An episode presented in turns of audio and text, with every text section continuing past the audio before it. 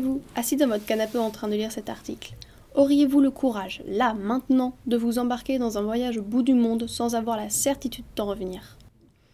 Je suis Alice Mougenot, élève au lycée Le Corbusier, et je vais vous parler du livre Un monde sans rivage de Élève Gaudy, paru chez Actes Sud pour cette rentrée littéraire.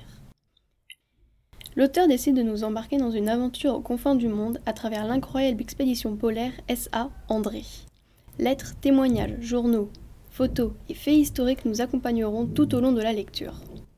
Les pages de l'ouvrage nous emmènent en 1930, année où John Edsberg, photographe, développe des clichés pris au pôle Nord. Sur ces photographies se trouve la réponse à un mystère vieux de 30 ans.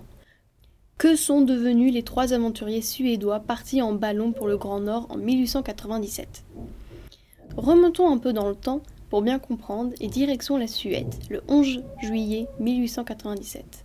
C'est le départ de l'expédition polaire SA André avec à bord trois hommes. Salomon, ingénieur et aéronaute de 43 ans, Knut, explorateur de 27 ans, et Niels, jeune photographe de 25 ans. Ils ont un rêve fou, atteindre le pôle Nord en montgolfière. Nos trois bons hommes se retrouvent face au grand monde. Après deux jours de vol, ils purent enfin voir la somptueuse banquise tant attendue, ainsi que l'univers blanc et froid du pôle Nord. Dès leur arrivée, ils se mettent en action. Vérification du matériel, installation de leur campement, premier cliché pour Nice, première note pour Salomon, premières expériences pour Knut et premières mesures géographiques. Ils entamèrent ensuite leur marche difficile sur cette terre de glace, au milieu des tempêtes de vent et de neige. À travers les lignes d'Hélène Gaudy et l'histoire de cette folle expédition polaire, vous trouverez descriptions époustouflantes, récits prenants, touchants, émouvants, tristes, angoissants, des chapitres calmes, relaxants, poétiques, idylliques et merveilleux.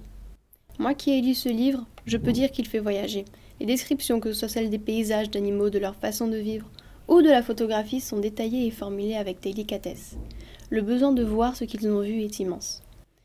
Lire ce livre entre quatre murs est compliqué quand on a entre les mains des étendues de terre blanche et mystérieuse. L'envie d'aller les rejoindre devient un rêve où l'on distingue précisément les images. Mais le livre n'est pas seulement rempli de descriptions apaisantes. Il raconte principalement l'histoire des explorateurs, leur quotidien au début facile, paisible, qui se transforme petit à petit dans un périple sans fin, dur, dangereux, mortel.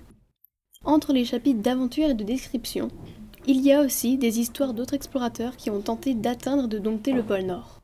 Même si vous n'êtes pas passionné par le pôle Nord, les faits historiques, les longs chapitres de description et que vous préférez la science-fiction, ça n'a pas d'importance. Vous trouverez forcément une petite chose qui vous intéresse, tant il y a de choses racontées dans ce livre.